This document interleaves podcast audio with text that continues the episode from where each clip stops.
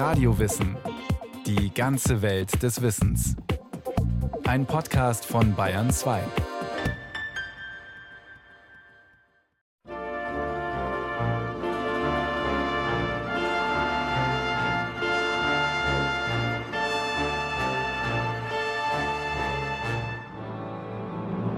Als die deutsche Streitmacht im September 1900 im fernen Osten ankommt, ist der Aufstand der Boxer bereits niedergeschlagen. Die 20.000 Soldaten unter dem Oberbefehl von Generalfeldmarschall von Waldersee kommen zu spät. Begonnen hatte der Aufstand 1896 auf der von den Deutschen besetzten Halbinsel Shantung, einer besonders armen Gegend. Mitglieder des Geheimbundes der Boxer attackierten chinesische Christen und Missionare. Im November 1897 wurden zwei deutsche Missionare umgebracht, und zwei Jahre später hatte sich die Kampfsportbewegung Yiche Tuan, die Fäuste der Eintracht, endgültig in eine Kampfbewegung gegen Christen und fremde Missionare gewandelt. Da die Boxer und ihre Anhänger von den dortigen Gouverneuren und den deutschen Truppen bekämpft und verjagt wurden, verlagerten sie ihre Aktivitäten wie Sabotage an ausländischen Einrichtungen immer weiter ins Landesinnere, bis nach Peking. Lieber Papa und liebe Mama, eure Sorge war nicht unbegründet, denn wir waren wirklich in einer sehr gefährlichen Lage. Schreibt Paula von Rostorn an ihre Eltern in Wien. Die Frau des österreichischen Gesandten erlebte den Boxeraufstand im Sommer 1900 in Peking.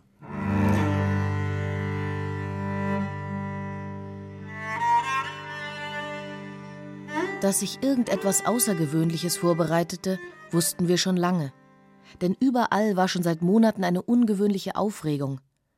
Die ging ursprünglich von den sogenannten Boxern aus, einer geheimen Gesellschaft, die es als patriotische Pflicht hinstellt, die Fremden zu vertreiben und das Christentum in China wieder auszurotten. Als sie anfingen, in die Nähe von Peking zu kommen, in der ganzen Umgebung die christlichen Dörfer verwüsteten, Missionare erschlugen und anfingen, die Bahn zu zerstören, ließ man zum Schutz der Gesandtschaften die Detachements kommen. Das waren kleine Einheiten von 50 Matrosen und drei Offizieren. Allerdings sah man schnell, dass sie den anrückenden Boxern nicht lange standhalten konnten, zumal die Aufständischen von Teilen der regulären chinesischen Armee unterstützt wurden. Der englische Gesandte forderte Verstärkung an, und zwar rasch, denn sonst sei es zu spät.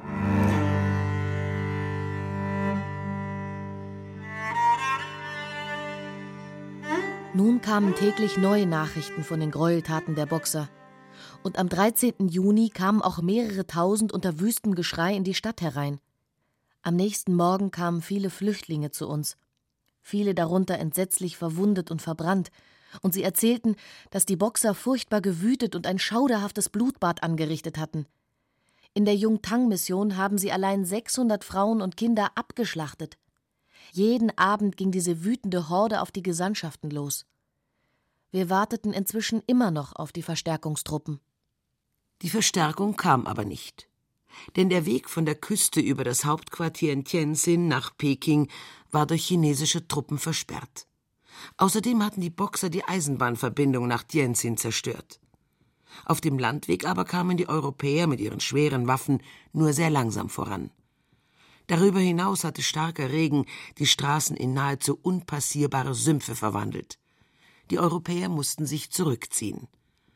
Bei diesem Rückzug fiel der Satz, der noch heute nachklingt Germans to the front.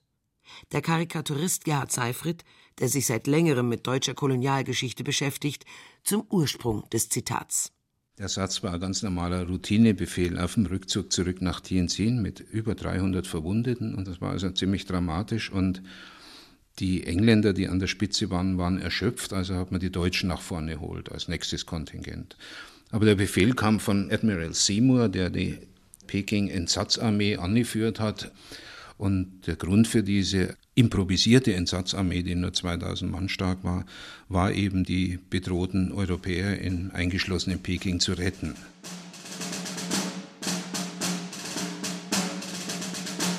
Der Routinebefehl wurde in Deutschland an der Heimatfront anders interpretiert, nach dem Motto Ohne die Deutschen wären alle verloren gewesen.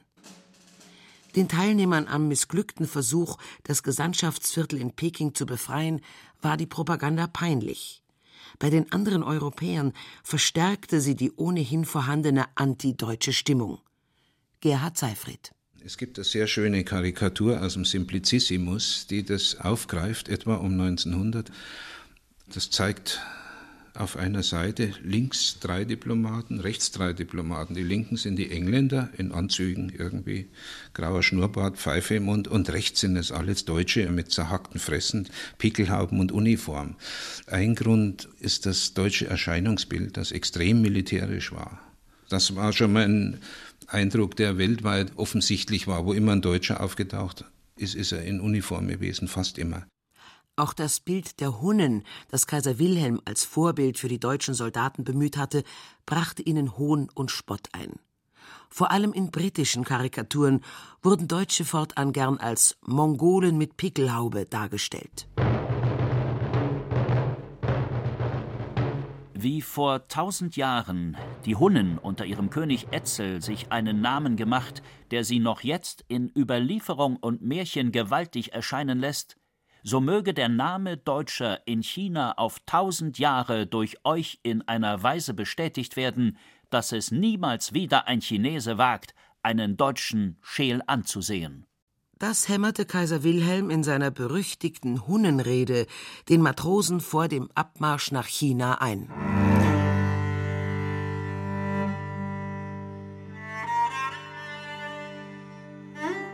Am 19. Juni schrieb das Außenministerium, dass wir innerhalb von 24 Stunden Peking verlassen müssten, da sie nun nicht länger geneigt wären, uns zu schützen.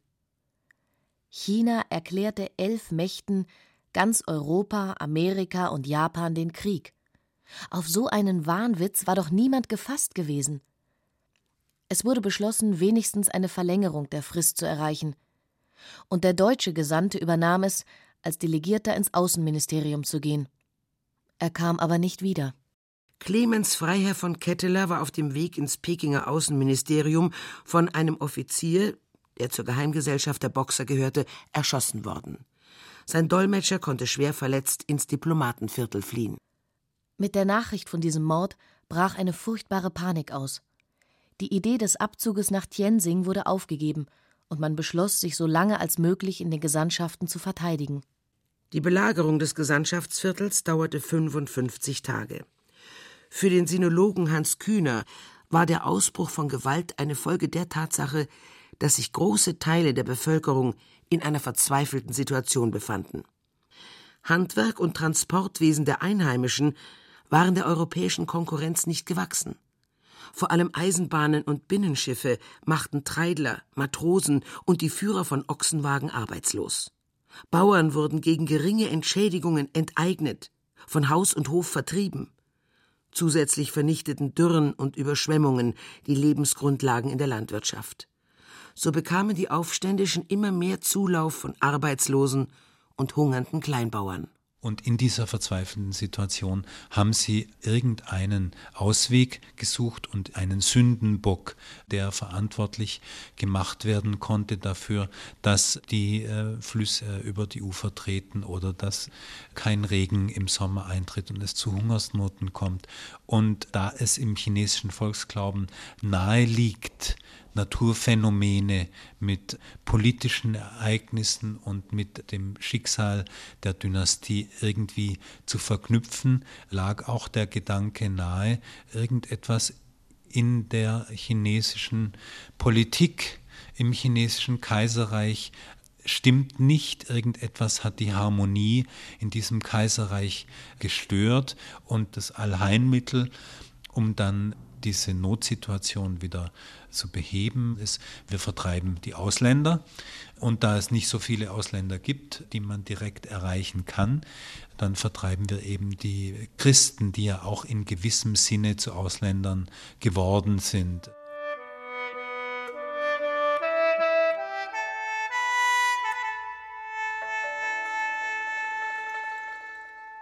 Klar ist aber auch, dass der Aufstand der Boxer im Jahr 1900 nicht nur auf die verzweifelte Lage hunderttausender Chinesen in Nordchina zurückzuführen ist.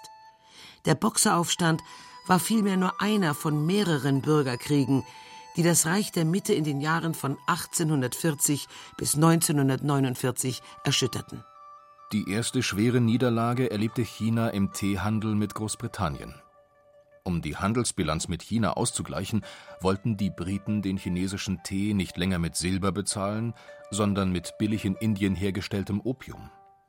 Die chinesische Regierung wehrte sich mit einem generellen Opiumverbot.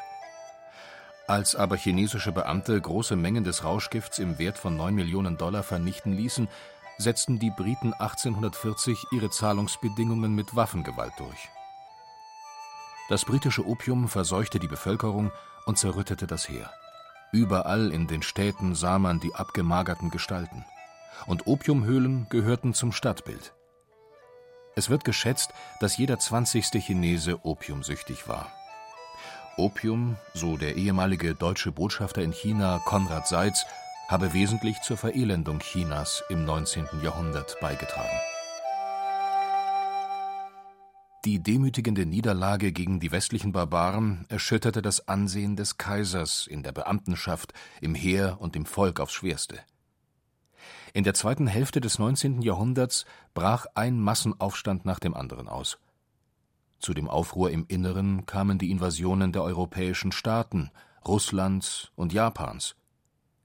Noch während der Taiping-Aufstand tobte, eroberten Briten und Franzosen weitere Hafenstädte, unter anderem auch am Yangtze.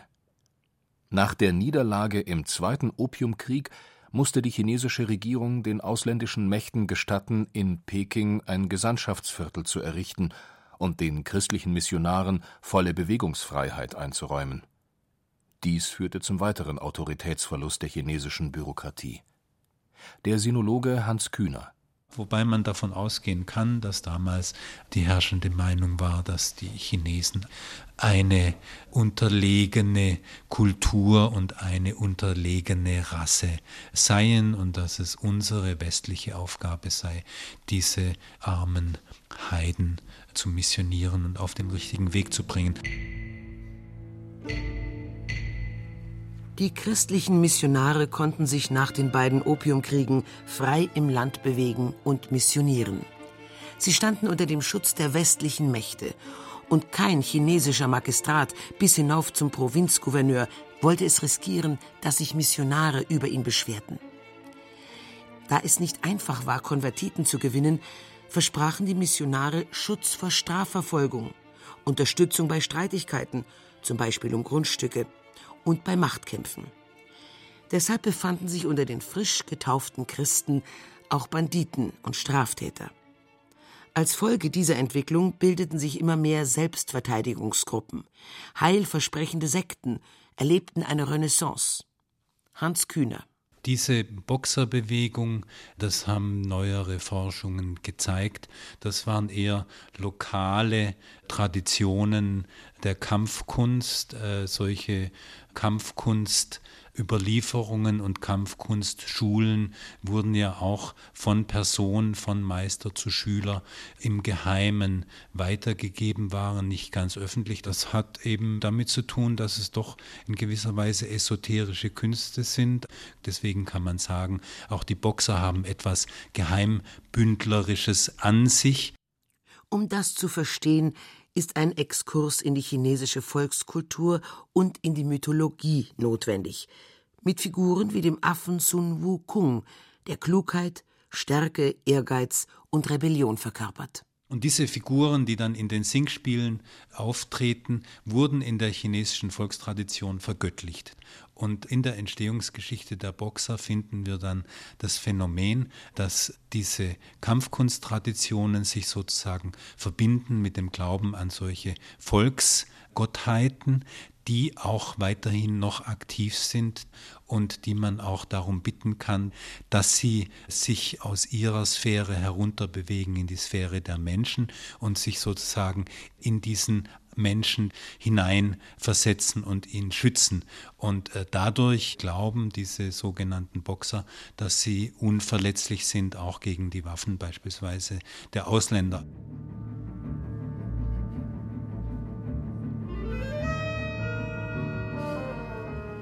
England, Frankreich, Russland und Japan hatten sich bereits Ende des 19. Jahrhunderts im Reich der Mitte eingerichtet. Sie hatten Hafenstädte besetzt und die Regionen mit den lukrativsten Vorkommen an Bodenschätzen unter sich aufgeteilt. Das Deutsche Reich trat als letzte Großmacht auf den Plan. Helmut von Moltke in seinen Erinnerungen aus dem Jahr 1900. Wenn wir ganz ehrlich sein wollen, so ist es Geldgier, die uns bewogen hat, den chinesischen Kuchen anzuschneiden. Wir wollten Eisenbahnen bauen, Bergwerke in Betrieb setzen, europäische Kultur bringen. Das heißt mit einem Wort ausgedrückt, Geld verdienen. Wilhelm II. beauftragte den Geographen und Kartografen Ferdinand von Richthofen, einen geeigneten Hafen in Nordchina zu suchen, von dem aus der Handel mit dem Riesenreich abgewickelt werden sollte. Es ging um neue Absatzmärkte für deutsche Waren und um einen eigenen Flottenstützpunkt für die kaiserliche Marine. Berlin folgte Richthofens Vorschlag. Der Historiker Hans-Martin Hinz. Der hatte empfohlen, dass die Bucht von Kiaucho der ideale Standort für deutsche Investitionen wäre, also Investitionen erstmal militärischer und urbaner Art und auch zur Anlage eines Hafen tauchte, weil ganzjährig eisfrei, geschützt in einer Bucht und auch in einem Klima, was den Deutschen vielleicht nicht zu unangenehm wäre. Und der Anlass war dann im Grunde genommen die Ermordung von zwei Missionaren in Schantung und der deutsche Kaiser hat dies als Anlass genommen, die deutsche Flotte in die Kiautsche-Bucht zu schicken, um dieses Gebiet zu besetzen. Das wurde dann auch schlagartig gemacht. Das war im November 1897. Die so in Besitz genommenen Stützpunkte wurden Pachtgebiet genannt. Die Deutschen, die nach China gingen, waren weder Abenteurer noch Bauern oder Siedler, sondern Stadtplaner und Ingenieure. Aus dem ehemaligen Fischerdorf Tsingtao wurde ein Handelszentrum und Touristenziel. Ausländer, die in Ostasien lebten, verbrachten oft ihren Urlaub an der nach Kaiserin Augusta benannten Bucht. Die Hotels, die dort gebaut wurden, ähnelten der Bäderarchitektur an der Ostsee. Also man hat schon versucht, das Leben aus Deutschland dort auch hin zu transferieren. Man lebte hier getrennt, aber die Dienstleistungen wurden durch Chinesen ausgeführt und die Mitarbeit in den Haushalten oder im Transportwesen oder auch die Arbeit auf der Werft. Sie lebten sozusagen miteinander, profitierten eigentlich auch voneinander im äh, ökonomischen Sinne, aber waren rechtlich ganz ungleich. Es gab ja zum Beispiel eine Chinesenordnung, die die Deutschen einsetzten. Danach durften die Chinesen, wenn sie nachts auf der Straße waren, immer nur unterwegs sein, wenn sie eine Laterne anhatten.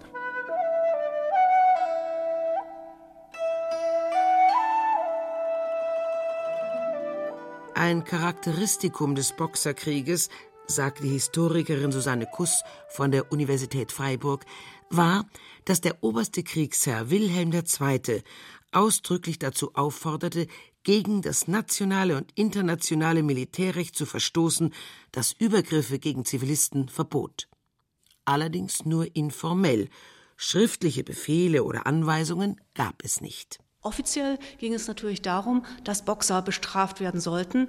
Aber es stellt sich natürlich die Frage, wie um Himmels Willen sollte man Boxer überhaupt erkennen? Denn die haben inzwischen ihre Boxerkleidung abgelegt und haben sich den Zivilisten angeglichen, sodass man also auf Auskünfte aus der chinesischen Bevölkerung angewiesen war. Niemand band sich mehr das rote Stirnband mit den rituellen Beschwörungsformeln um den Kopf. Der Denunziation war Tor und Tür geöffnet. Es reichte auf einen Chinesen zu zeigen und das Wort Boxer zu murmeln. Von Herbst 1900 bis Frühjahr 1901 fanden unzählige Strafexpeditionen statt. Über die Gesamtzahl der Toten kann nur spekuliert werden. In taiwanesischen Quellen hat die Historikerin Schätzungen von rund 100.000 Toten allein in Peking gefunden. Der andere Punkt ist, dass das Land sehr reich war. Das heißt, es gab sehr viel Porzellan, Pelze, auch Seide. Das heißt also, dass Strafexpeditionen nicht nur durchgeführt wurden, um irgendwelche Boxer oder Chinesen zu bestrafen, sondern auch ganz klar aus Gier und Bereicherung. Im Rahmen dieser Expeditionen gab es keine rechtlichen Grundlinien. Das heißt also, dass jeder Offizier selbst entscheiden konnte, wie weit die Gewalt gehen konnte. Deshalb kam es zu sehr vielen Ausschreitungen, Verschleppungen, Vergewaltigungen, Plünderungen und vor allem das Abbrennen ganzer Dörfer. Man kann sagen, dass eine Spur der Gewalt sich durch das nördliche China durchgezogen hat, und zwar immer dort, wo sich die Expeditionstrupps aufgehalten haben. Der Vorwärts, die Zeitung der Sozialdemokraten, druckte eine ganze Reihe von Briefen ab, in denen von Gräueln gegen die chinesische Bevölkerung die Rede ist. Die verantwortlichen Redakteure kamen deshalb vor Gericht. Die Staatsanwaltschaft wollte nachweisen, dass die sogenannten Hunnenbriefe Fälschungen waren. Dafür wurden sogar kaiserliche Offiziere vorgeladen. Susanne Kuss diese Militärs, das heißt also Offiziere, die sich am Boxerkrieg beteiligt hatten, die mussten vor Zivilgerichten aussagen. Sie mussten sich im Prinzip dafür rechtfertigen, warum sie bestimmte Boxergruppen getötet haben. Und es wurde auch nachgefragt, ob diese Offiziere nachgeprüft hätten, ob es sich auch tatsächlich um Boxer handelte. Es war das erste Mal in der deutschen Geschichte, dass sich Angehörige der kaiserlichen Armee von Zivilisten befragen lassen mussten. Die Aussagen führten allerdings nicht zur Verurteilung der Offiziere. Offiziell beendet wurde der Boxeraufstand 1901 mit dem Internationalen Boxerprotokoll. Die ausländischen Mächte verzichteten darauf, China in einzelne Kolonien aufzuteilen, legten dem Reich der Mitte aber drakonische Strafen auf. China musste sich unter anderem entschuldigen und in einer Sühnemission einen Prinzen des Kaiserhauses nach Potsdam schicken.